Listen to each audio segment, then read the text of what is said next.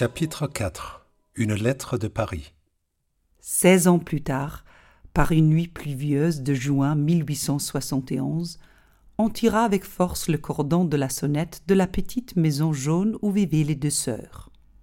Les maîtresses de maison ouvrirent la porte à une femme forte, aux cheveux noirs et au visage livide, qui tenait à la main un sac de voyage en toile.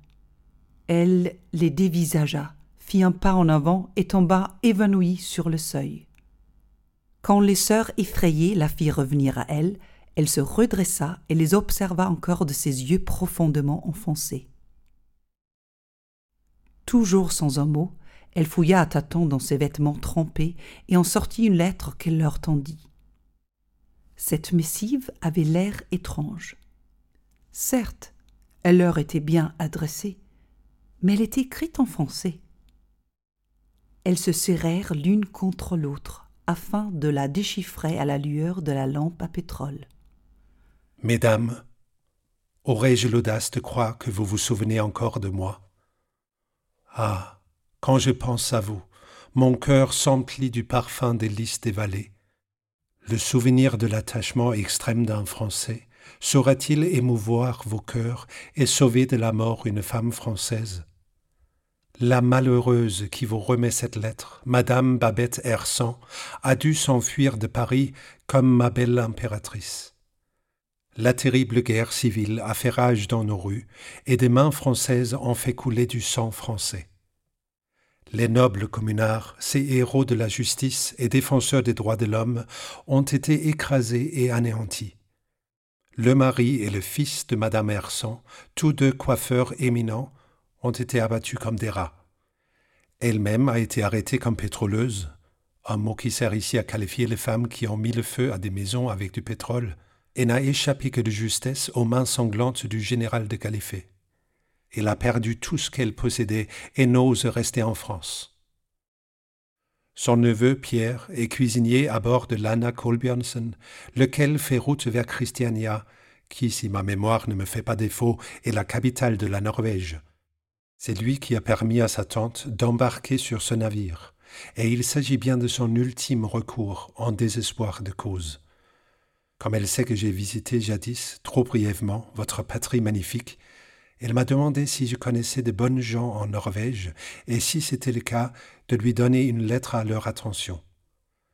Tel un coup de baguette magique, ces deux mots de bonnes gens ont aussitôt rappelé à mon souvenir vos images, qui demeurent encore le saint des saints au fond de mon cœur. Et c'est une vie que je vous confie donc ainsi.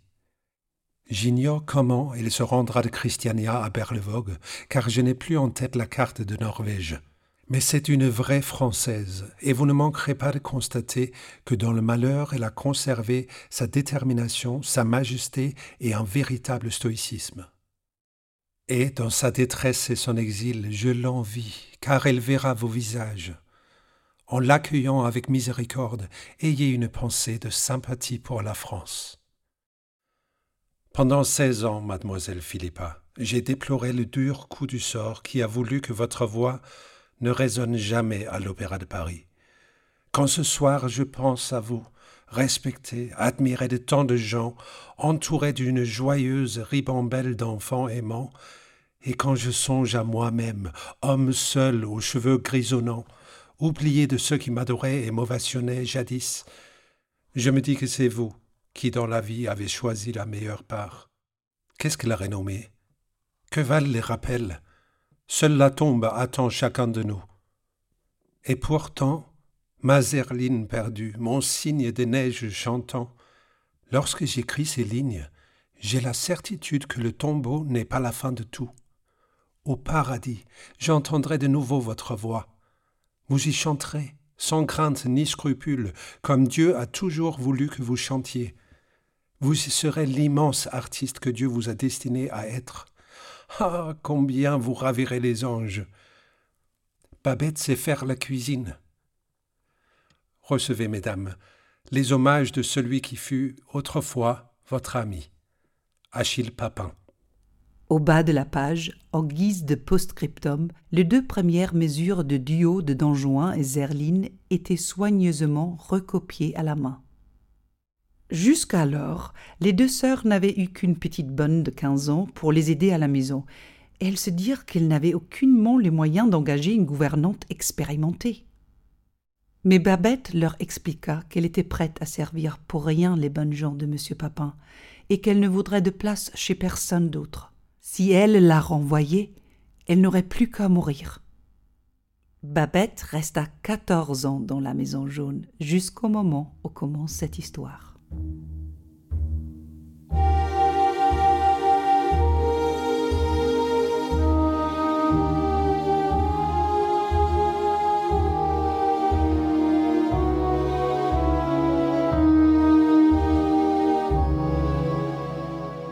Le festin de Babette de Karen Blixen, lu par Simone Bendix et Thomas Landbeau.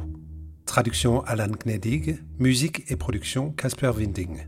Réalisé avec la participation de la Maison du Danemark et les éditions Gallimard.